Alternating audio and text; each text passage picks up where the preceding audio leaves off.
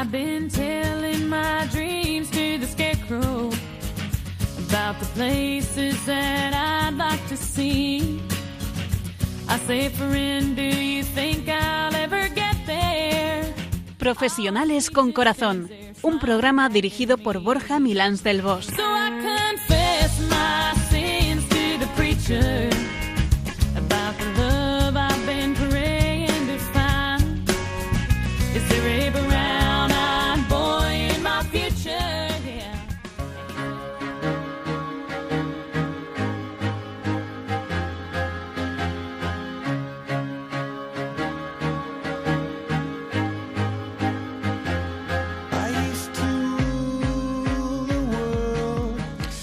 Muy buenas tardes, nos dé Dios en un viernes maravilloso de verano, de sol, de playa, de montaña, de familia, de amigos, de lectura, de relax, aprovechando a tope la que para muchos será la recta final de las vacaciones y que hay que aprovecharla bien para volver con energía.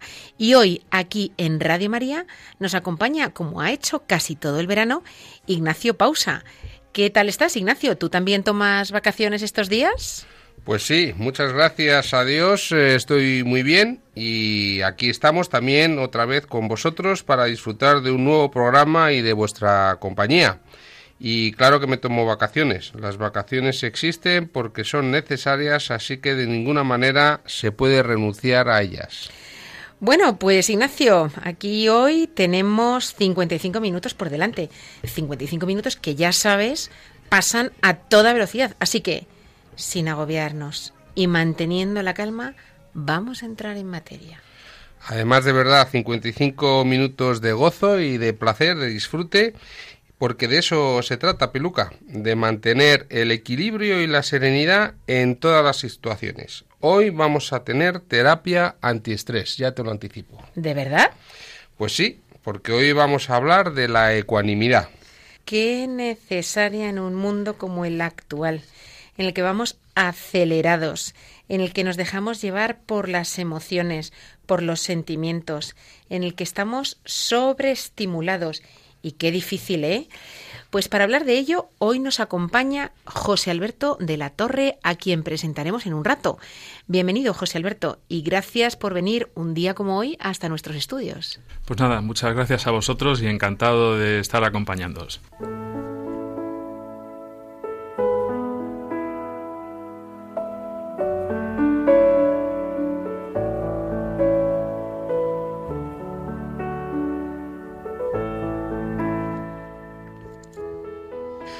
Pues sí, hoy estamos hablando de la ecuanimidad, aquí en Profesionales con Corazón, un programa de Radio María entrañable y profundo.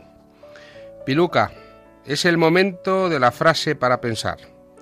¿Qué frases nos traes hoy para hacer ese ejercicio intelectual? Pues he encontrado citas magníficas de reyes, de escritores, de inventores, pero me he quedado con una de Francisco Ayala, escritor español de relato, novela y ensayo español, y que dice, Nada debe turbar la ecuanimidad del ánimo, hasta nuestra pasión, hasta nuestros arrebatos deben ser medidos y ponderados. Y la repetimos una vez más. Nada debe turbar la ecuanimidad del ánimo, hasta nuestra pasión, hasta nuestros arrebatos deben ser medidos y ponderados.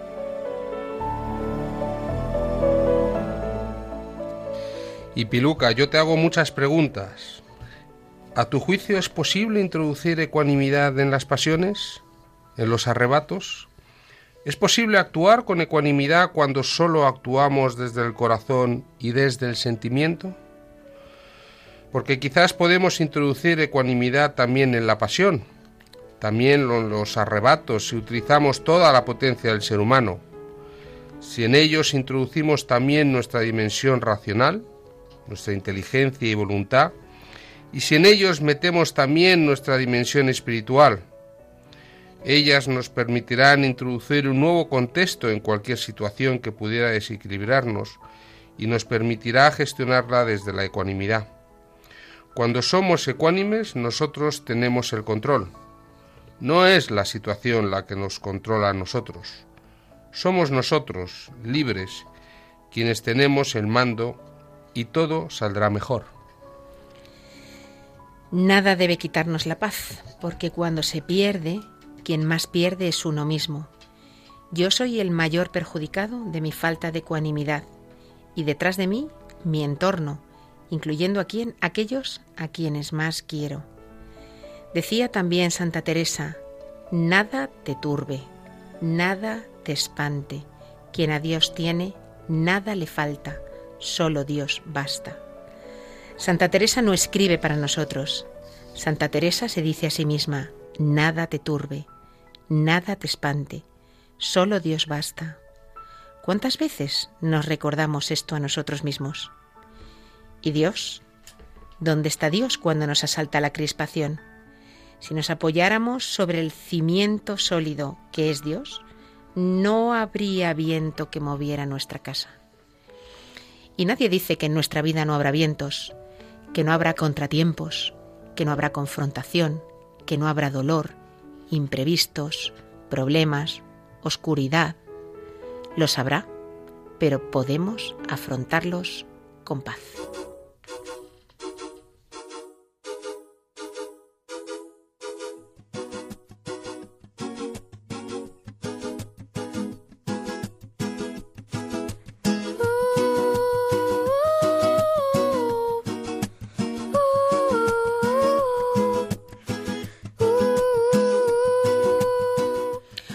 En Profesionales con Corazón estamos hablando de la ecuanimidad. Si acabas de sintonizar o de conectarte con nosotros, esto es Profesionales con Corazón, un programa de Radio María. Ignacio, yo cuando oigo esta palabra ecuanimidad, me da gana de decir como doña Rogelia, ¿mandé? ¿De dónde viene esta palabreja? muy buena, muy buena. La palabra ecuanimidad Piluca proviene del latín aequaminitas y significa imparcialidad, neutralidad. La palabra tiene su, su tema. Sus componentes léxicos son aequa, que es igual, ánima, de ánimo, más el sufijo dat, que significa cualidad. Más concretamente, se refiere a aquellas personas que mantienen la serenidad en sus reacciones frente a cualquier tipo de impulsos externos en determinados momentos, y al carácter de imparcialidad en el juicio. En síntesis, una persona ecuánime es aquella persona con ánimo equilibrado. Unificando estas etimologías, el concepto ecuánime hace referencia a un estado de estabilidad y de compostura psicológica que posee una persona ante situaciones difíciles que representan la pérdida del equilibrio mental. Una persona que posee estas características se muestra en armonía con su entorno y busca establecer un equilibrio sano con su alrededor. Ser ecuánime es ser una persona justa, equilibrada, ponderada, con mesura en sus apreciaciones, sus juicios, sus intenciones y sus conductas. La ecuanimidad es la virtud por la cual sabemos ponderar las cosas y circunstancias y poner distancia sobre la importancia de las mismas. Ser ecuánime no deja de ser una manera de no tomarse muy en serio. El tiempo que requiere considerar la importancia de las cosas y las circunstancias. La ecuanimidad no deja de ser una forma misericordiosa de considerar al otro, y lo es porque la forma de relacionarnos es desde la mesura y la compostura, no tanto desde el juicio severo y apasionado. En efecto, Piluca, ser ecuánime requiere desarrollar la virtud de la mirada completa y sistemática.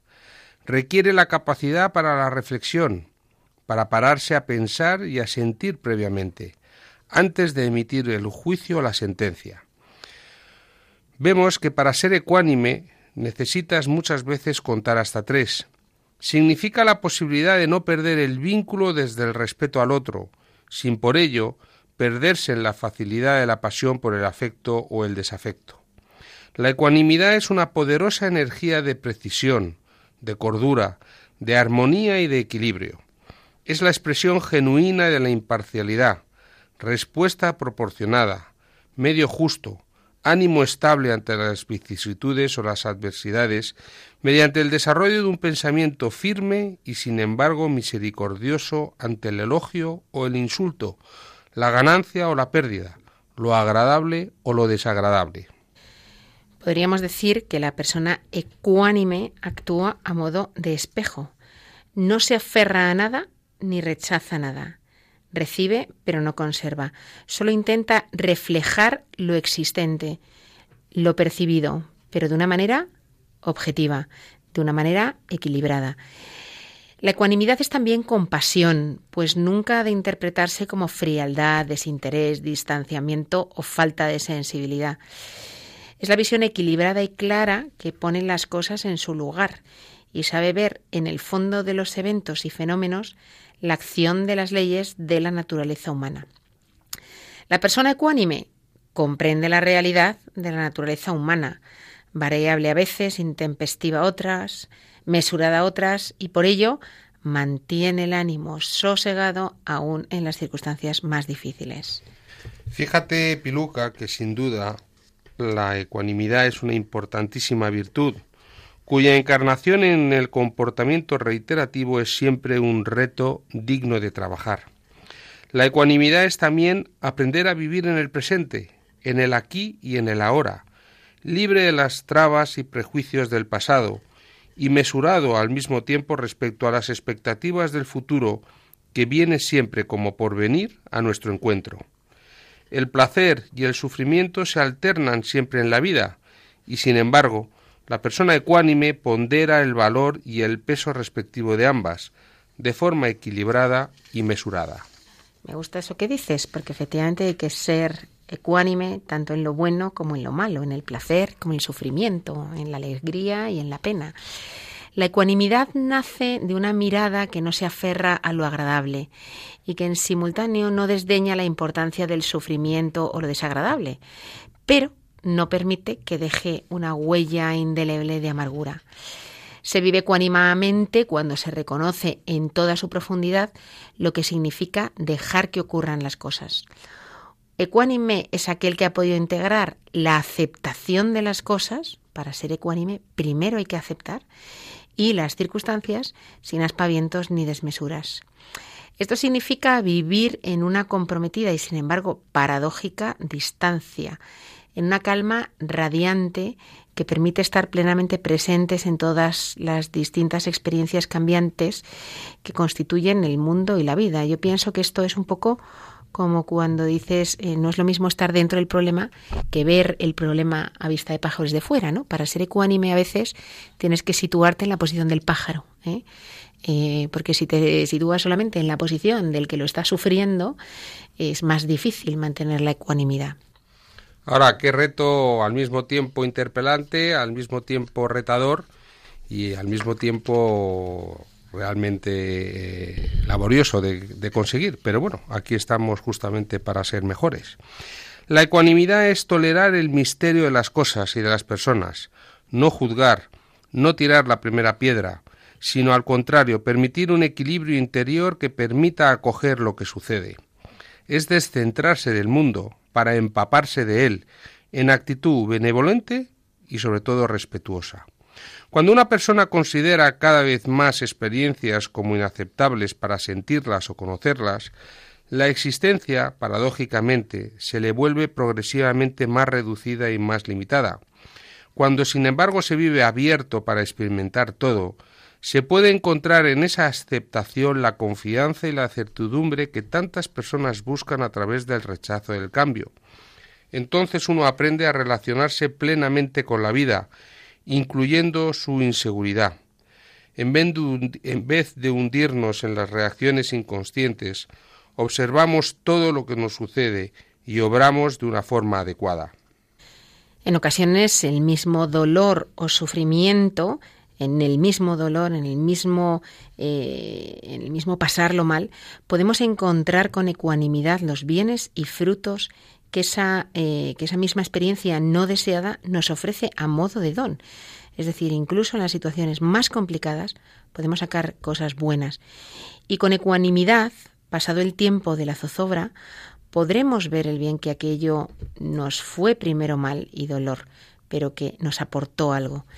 Al ser ecuánime, una persona se desplaza desde la pugna por controlar todo lo que sobreviene en la existencia a la sencilla y verdadera vinculación con todo lo que existe.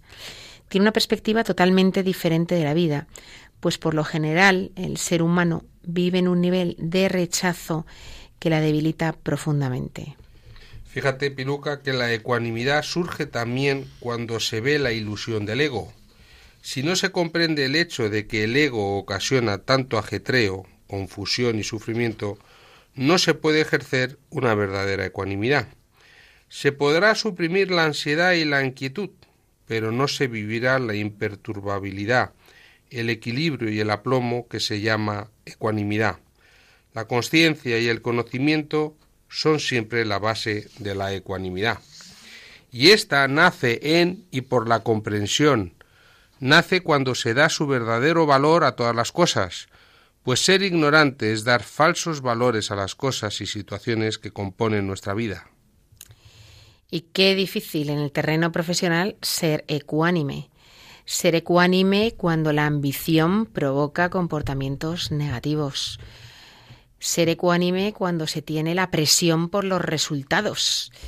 Ser ecuánime cuando sabes que te juegas el puesto de trabajo y el miedo impide que salga lo mejor de ti. O incluso te mete en un bucle de competencia con tus compañeros. Ser ecuánime cuando alguien actúa de forma desleal. Es difícil ser ecuánime con quienes más amas, con tu familia, mucho más con aquellos que tú no has elegido y con quienes te unen lazos que pueden ser lazos buenos, pero mucho menos potentes. Claro que sí, por eso decimos que es siempre muy interpelante, pero bueno, sin duda, ser ecuánime es una exigencia para una vida lograda y requiere de un conjunto de capacidades y competencias dignos de enunciarse. La humildad, el distanciamiento no exento del compromiso, la objetividad, no juicio persecutorio ni señalador, la multiperspectiva, la generosidad, la misericordia. Jesús, siempre nuestro referente, expresó mediante su comportamiento con nosotros su ecuanimidad misericordiosa, benevolente y compasiva, fraternalmente humana, especialmente en el episodio con los fariseos cuando enunció ante ellos que acusaban justicieramente a una mujer adúltera, el que esté sin pecado, que tire la primera piedra. Mateo 7, 1, 5. Ser ecuánimes es tomarse tiempo para pensar y sentir con benevolencia, para vernos siempre dignos de consideración, aun cuando erramos o cuando los avatares de la vida nos llevan al apasionamiento visceral, a la crítica furibunda o a la entrega sin mesura. La ecuanimidad es la virtud del sabio que ha aprendido a vivir en sencillez.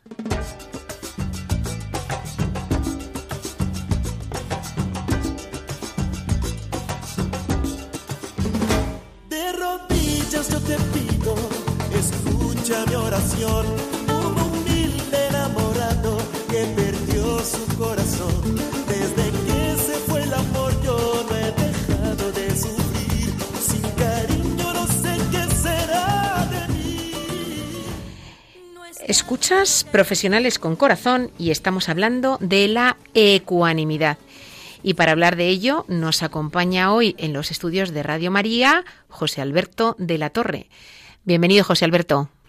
Hola, buenas tardes, muchas gracias. Estoy encantado de estar aquí, escuchándoos. He aprendido muchísimo en este momento en el que habéis estado contando algunas de, de las ideas como, como introducción. Pues espera que ahora vamos a aprender de ti.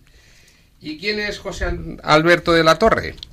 Pues eh, José Alberto es arquitecto y su carrera profesional se ha desarrollado en los servicios técnicos centrales de una de las principales constructoras del país.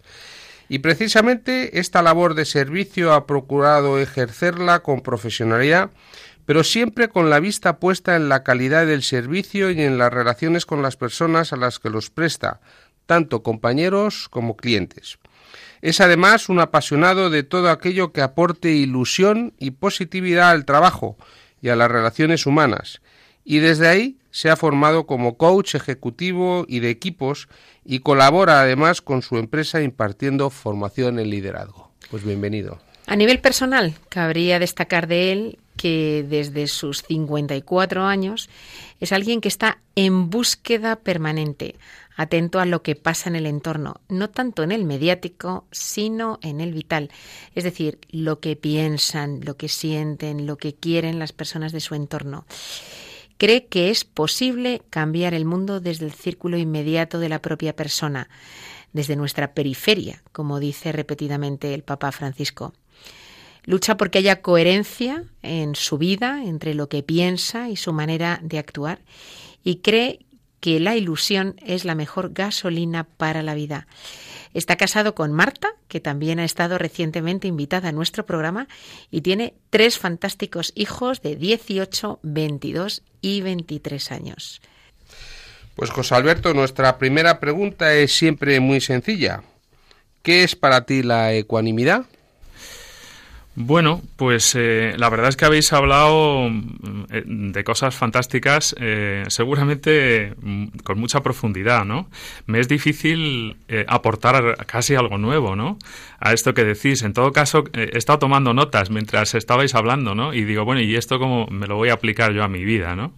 Y bueno, pues quizá es un poco desde ahí, desde donde yo puedo hablar, casi pues con mis propias ideas que os voy a aportar en un segundo y, de cómo ha sido, eh, cómo se ha aplicado a mi vida. Eh, esta serie de, ideas.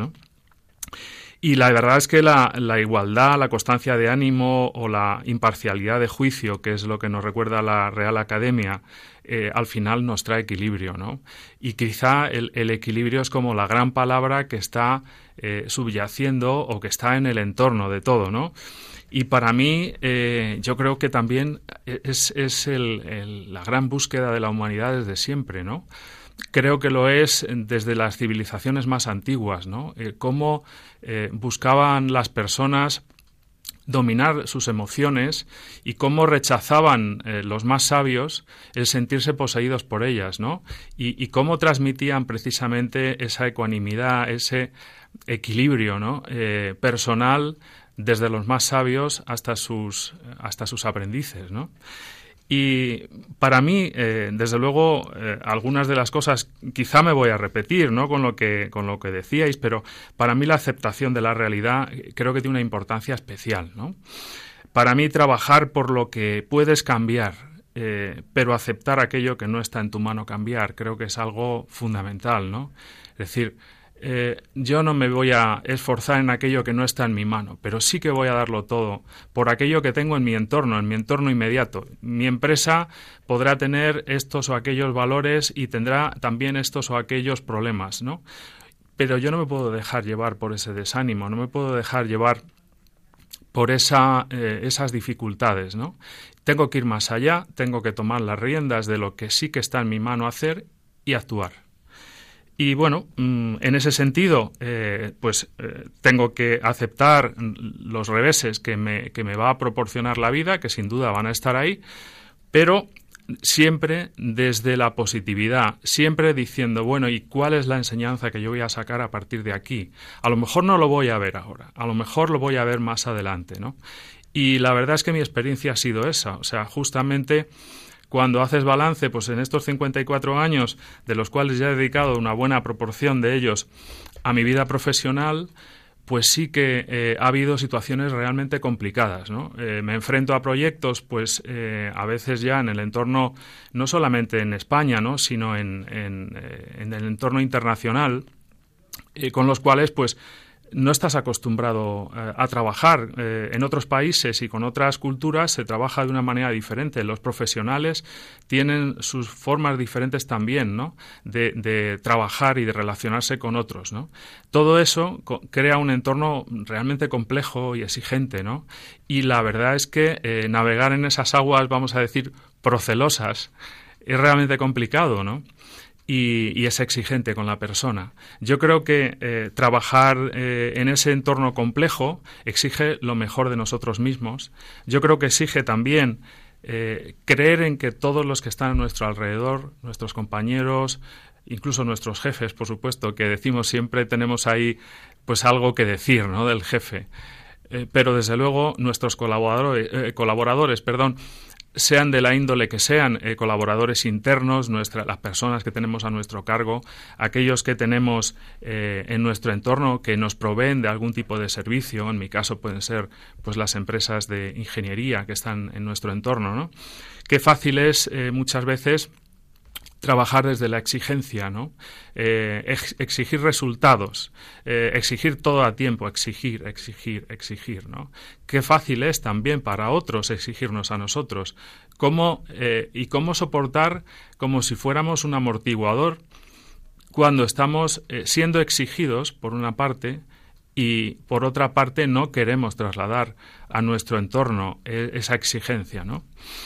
Bueno, para mí, el, en el trabajo, la persona ecuánime eh, creo que es una persona previsible. Creo que es una persona eh, de la que nadie espera un revés, eh, de la que nadie espera a ver cómo viene hoy, a ver cómo se ha levantado, a ver con qué humor y a ver cómo le digo yo esto, según le vea. Si le veo tal, le digo cuál. Y si, y si le veo de otra manera, pues a lo mejor me lo guardo. Claro, yo creo que como, como jefe, si tenemos eh, a nuestro cargo algunas personas, o simplemente si somos responsables de un proyecto en aquellas personas eh, que colaboran con nosotros, eh, lo mejor que podemos ofrecer es equilibrio, mesura, podemos ofrecer previsibilidad, ¿no? No pensar que, que, tú eres un tipo que según te da el aire, pues así, así te vas a comportar, ¿no? Me está, recordando, me está recordando una situación eh, que yo, yo conocí, voy a cambiarle el nombre de la persona, eh, era un alto directivo en una compañía, pongamos que se llamaba Ángel Luis. La gente cuando tenía una reunión con él eh, preguntaba a quienes les le habían visto antes en el día y decía, ¿ha venido Ángel o ha venido Luis? que era como decir, ¿estamos de buenas o voy preparado para lo peor. Y efectivamente, como tú dices, la persona previsible es confiable. Eh, y se trabaja con el más a gusto. Sabes lo que puedes esperar. Entonces vas tranquilo, eh, te preparas y sabes que lo que has preparado pues mm, va a funcionar porque sabes el tipo de reacciones que tiene esa persona, sabes el tipo de cosas que pregunta, sabes el tipo de eh, tratamiento que tiene hacia, hacia los demás, etcétera, ¿no? Muy importante ese, ese aspecto, absolutamente de acuerdo. Y abundando también en lo que dices, eh, a mí me parece que, que también es esperar siempre lo mejor, ¿no? Siempre esperar lo mejor de nuestro equipo, de nuestro entorno, o sea, siempre esa mirada positiva, ¿no? Hacia qué eh, es lo que nos van a ofrecer. Yo creo que en el momento que las personas eh, sienten que tu mirada es equilibrada, que tu mirada es positiva, que estás esperando lo mejor que ellos van a dar, creo que se, eh, es que realmente te dan lo mejor. Es que, es que eh, esa confianza para mí obra milagros, ¿no? Y yo creo que eh, las personas están deseosas de dar lo mejor. Y muchas veces el entorno de este complejo, el, cuando nos sentimos exigidos, lo que más rápidamente nos sale es exigir a nuestra vez, ¿no? De alguna manera es eh, la, patada descendente, ¿no? Si nuestro jefe nos da la colleja, con perdón de la expresión, pues nosotros de alguna manera trasladamos hacia, hacia abajo o hacia los lados o donde podemos y de alguna manera, aparentemente, ¿no? Descargamos esa, descargamos esa tensión. yo introduciría, yo introduciría un matiz, José Alberto, y es, yo creo que el problema no es en sí la exigencia, el problema es cómo exiges el problema es si solo exiges y nunca agradeces o nunca mm. dices un bien hecho. Exigir se puede exigir igual que tú exiges a tus hijos, pero les exiges porque sabes que así van a ser mejores, van a crecer más. Pero hay muchas formas de exigir y no todo puede ser exigencia en la vida, ¿no? Sí, esto que dices efectivamente a mí también me, conecta con, el motivo de, de, nuestro programa de hoy, ¿no? A mí eh, esa exigencia me parece que es buena, o más bien eh, la orientación a la excelencia. ¿no? A mí me gusta más excelencia que exigencia. Me gusta que el equipo eh, esté orientado a la excelencia, que yo personalmente esté orientado a dar lo mejor que soy capaz de dar y no exigirme un, determinado, un determinado resultado. Voy a orientarme a dar lo, lo, que soy capaz de dar y voy a orientar a mi equipo para que lo haga y vamos a fijarnos incluso las metas entre todos, ¿no? Vamos a compartir las dificultades porque yo no estoy en la, en la posesión eh, de la, digamos, de la verdad absoluta, del equilibrio absoluto, sino que también de alguna manera todos participamos, todos los que estamos alrededor de un proyecto participamos, pero dentro y fuera de la empresa, no, no solamente yo, ¿no? En definitiva, creo que eh, esa, vamos a llamarlo también exigencia si queremos, esa autoexigencia, o, me quedo quizá con, el reto, ¿no? Ese reto de terminar un proyecto en plazo, en tiempo, en, eh, en, su justa, en su justa eh, proporción económica, con arreglo a lo que, nos habíamos fijado, eh, con los estándares de calidad que requiere nuestro cliente o que requiere nuestra situación. Todo eso, si es compartido, de alguna manera catapulta al equipo, ¿no? Y, otra, otra de las cosas que, que sí que quería compartir con vosotros, ¿no? Y que me ha llamado eh, y que me ha gustado, ¿no? Porque, porque lo habéis estado comentando. Y es eh, que, eh, claro, que la ecuanimidad y ese, digamos, atemperamiento del carácter no significa realmente desinterés o no significa desidia o desprecio o me da lo mismo lo que salga de aquí. Si es que total no me va a afectar, ¿no? Que no me afecte desde el desinterés no vale, ¿no?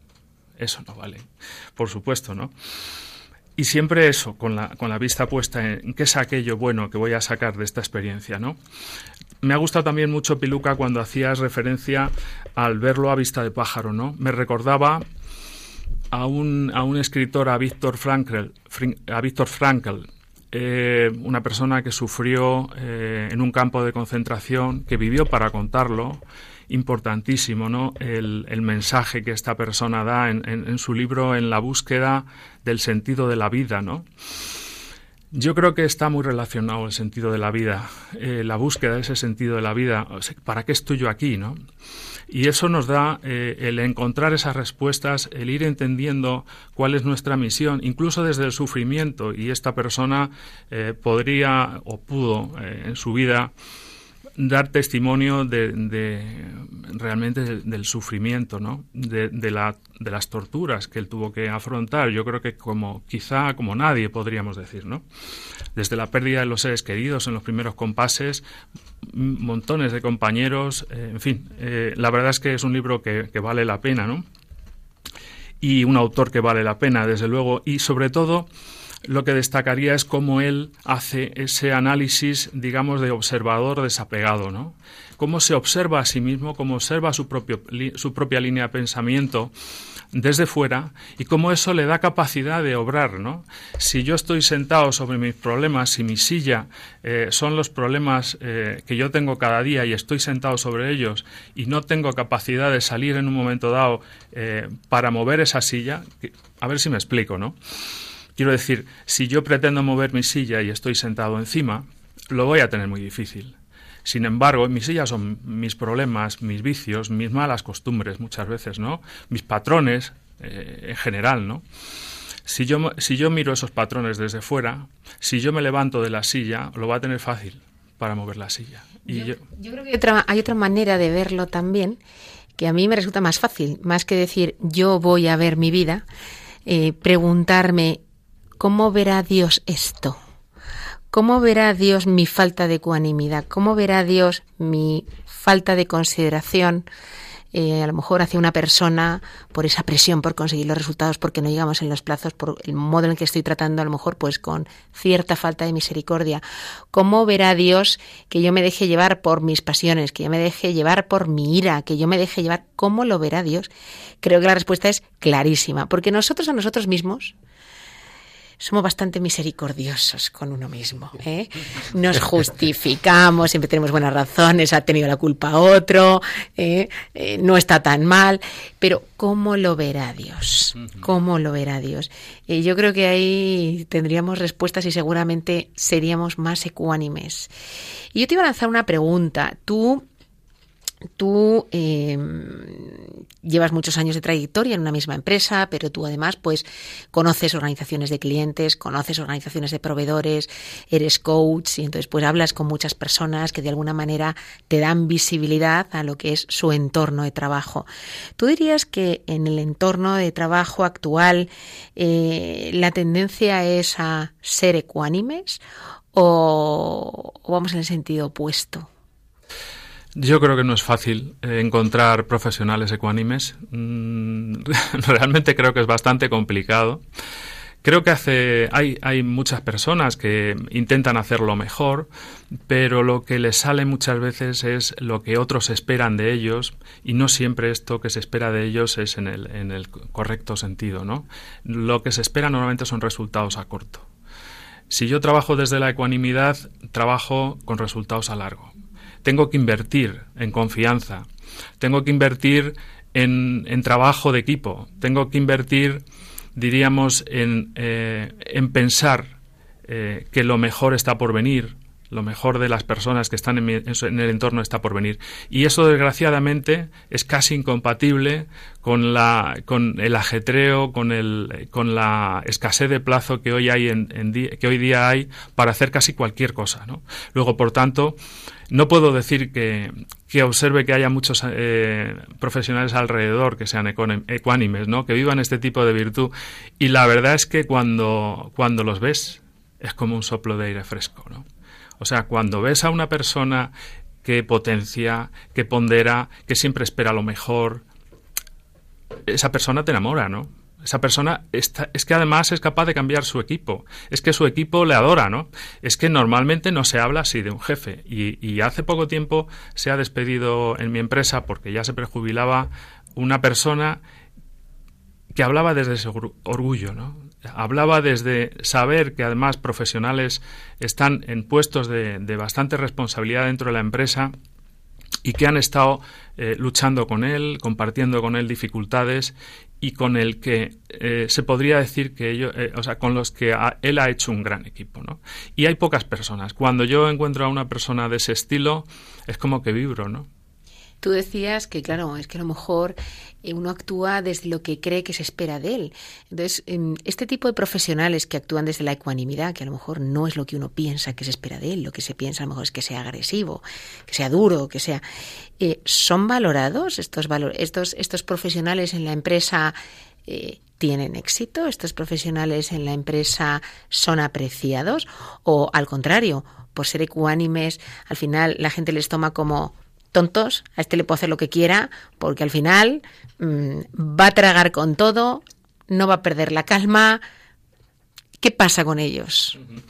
O sea, eh, si te estoy entendiendo bien, me preguntas si eh, se valora a la persona ecuánime desde la, desde la autoridad superior, ¿no? Eh, superior o desde los compañeros, desde los subordinados, o si son corderos en medio de lobos y los lobos se los devoran. Hay un riesgo, hay un riesgo sin duda, ¿no? Eh, de ser un poco cordero en medio de lobos. Pero al final, o sea, eh, me viene a la cabeza eh, esta frase de, no ya no recuerdo exactamente de cuál es el libro, ¿no? El, justo brilla en la tiniebla como una luz, ¿no? Y yo creo que eso es así yo creo que podrá en un momento dado pasar una nube por delante, podrá eh, no identificarse bien ¿no? Eh, ese saber hacer del profesional, del profesional que vive desde la ecuanimidad, pero yo creo que irradia algo que no todo el mundo irradia, ¿no? Y yo creo que eso se reconoce. Desde luego se reconoce mm, desde las personas eh, que dependen de él. ¿no? Se reconoce seguramente desde sus iguales y probablemente no siempre se comparte desde las personas que están, vamos a decir, por encima de él, dependiendo también de cuál sea tu, su talante ¿no? y de cuál sea digamos, las cosas por las que pasa y las que no. Porque la verdad es que una persona como esta, desde luego, lo que no pasa es por pusilánime, ¿no? Nunca va a pasar por un pusilánime. Siempre va a ser una persona con una eh, autoridad moral, ¿no? Sobre sus propios jefes, sin duda, ¿no? Y la va a ejercer, porque no lo hace desde el miedo, lo hace desde la libertad, ¿no? Esa es mi experiencia, que tiene una autoridad moral eh, que no se la dan los galones, no se la da el tener una determinada posición en el, en el organigrama y la gente les busca, porque la gente, a la gente les aporta, la gente busca personas equilibradas, busca personas que sean capaces de ver las cosas con objetividad, que vean las cosas desde una perspectiva positiva. Mi experiencia es que efectivamente se ganan, se ganan por méritos propios una autoridad moral incuestionable. Ahí está. Y, y ejercer la autoridad desde la jefatura, desde los galones, como tú decías, es muy fácil. Eso lo hacemos todos, ¿no? Ejercerla, digamos, desde el respeto, desde cuando tú te ganas el respeto del otro, porque eh, estás haciendo lo que moralmente es justo y eso te da, te faculta también, incluso para en un momento dado eh, plantear un, un reto, un reto potente, ¿no? Y, y- y la gente te acompaña, ¿no? Esa es mi experiencia. Eh, José Alberto, ¿es natural en nosotros eh, la ecuanimidad o, o vamos un poco contra natura tratando de ser ecuánimes? Pues mira, yo te diría que, la eh, que nuestra naturaleza es ecuánime, pero yo me, me voy al, me voy al alma. Yo no me quedo en el, en el ego, ¿no? Yo me voy... El, mi ego no es ecuánime. Mi ego lo que busca es eh, satisfacer mis, digamos, instintos más básicos. La supervivencia. La raza humana está entrenada para sobrevivir. Y, y claro, eh, uno cuando trata de ser ecuánime, en realidad lo que busca es analizar y entender bien toda esa serie de pasiones que están desatadas por abajo, ¿no? Pero se mantiene a vista de pájaro. Se, se ve a sí mismo eh, cómo reacciona frente a esas situaciones, digamos, que le, que le tensan, ¿no? Y yo creo que desde luego nuestro, nuestro auténtico ser, por supuesto que tiende a la ecuanimidad, yo creo que eh, lo que nos acerca a Dios es la sabiduría. La sabiduría eh, viene, desde luego, no del, no del manejo del ego, sino que viene desde el manejo del espíritu, ¿no? Es el espíritu, digamos, es, eh, digamos, nuestra esencia más profunda, la que realmente nos está, eh, nos está, mm, digamos, llevando a lo más alto, ¿no? Y la que nos da soporte también, ¿no? Porque el ego, en general, está muy amenazado, ¿no? Por el entorno, se deja intimidar, se deja amenazar, cae en el estrés, eh, en fin, digamos que es sensible, ¿no? A, a todas las presiones de su medio, como lo sería el de cualquier animal, ¿no? Pero nosotros estamos llamados a ir más allá, ¿no? José Alberto, pues con esto nos quedamos, que estamos llamados a ir más allá que a nuestro propio ego. Como conclusión a esta entrevista, te doy las gracias. Estoy segura de que mucha gente está pensando como yo. Me gustaría trabajar con un jefe, me gustaría trabajar con compañeros que tengan estos mismos planteamientos y que como humano que eres, alguna vez caerás, pero por lo menos lo intentas. No te quepa duda que he caído bastantes veces, que me he equivocado bastantes veces y que la experiencia es fruto de muchos errores. José Alberto, muchísimas gracias. Hasta aquí hemos llegado con nuestra entrevista con José Alberto de la Torre y la ecuanimidad. Y pasamos a nuestro plan de acción.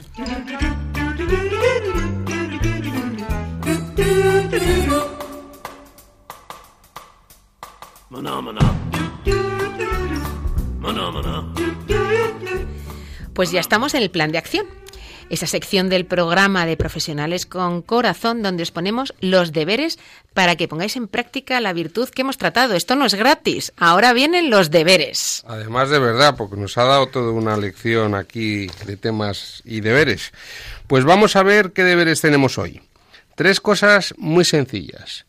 Primero, deberes generales. Antes de llegar a una situación que ponga a prueba nuestra ecuanimidad. Antes de dormir, dedica los últimos minutos a dar las gracias por todas las cosas maravillosas que hay en tu vida. Salud, tus hijos, una ducha con agua, el colchón, lo que sea. Si no los encuentras, búscalos. Y si no, invéntatelos. Si tenemos esa actitud ante la vida, nos será mucho más sencillo mantener buen ánimo y enfrentarnos a las situaciones difíciles con paz.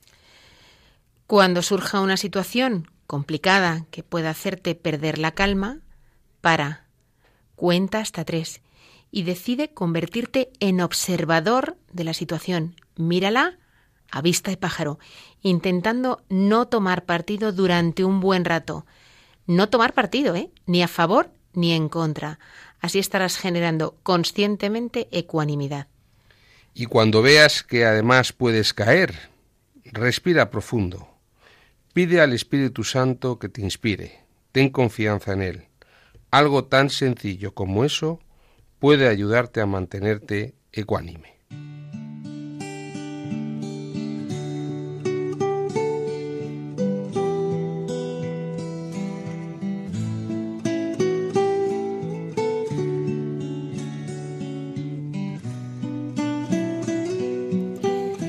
y hacemos nuestra oración de plan de acción.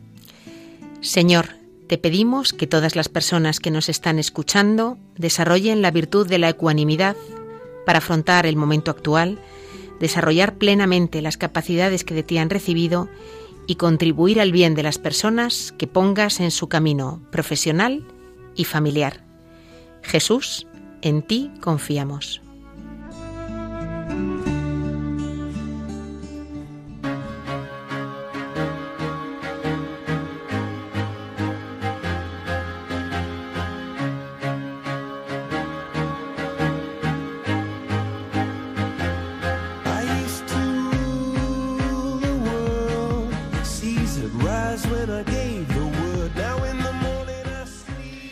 Señoras y señores, se nos acaba el tiempo por hoy. Llegamos al fin de nuestro programa.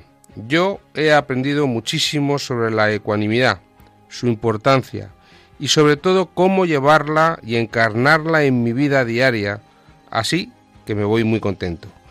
Gracias a todos por acompañarnos y muy especialmente a nuestro invitado José Alberto de la Torre. Bienvenido. Pues muchas gracias a vosotros, he estado encantado, se me ha pasado este ratito de verdad volando. No te preocupes que volverás. Muchas gracias José Alberto Muchas por gracias. haber compartido con nosotros tu vivencia de la ecuanimidad y así ayudarnos a llevar valores humanos al ámbito profesional, demostrarnos que se puede y que tenemos que empezar nosotros, no esperar a que empiece el de al lado. Te esperamos otro día. Y también gracias a ti, Ignacio, por habernos acompañado en los últimos programas.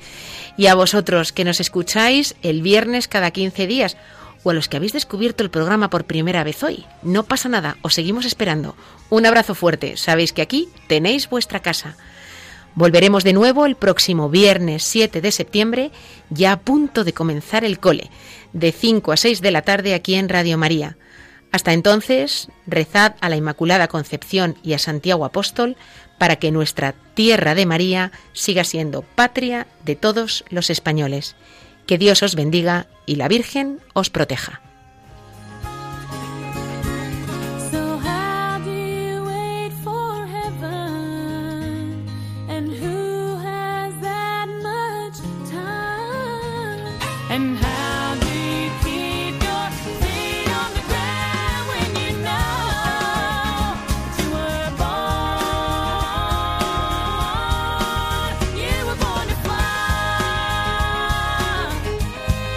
Profesionales con Corazón, un programa dirigido por Borja Milans del Bosch.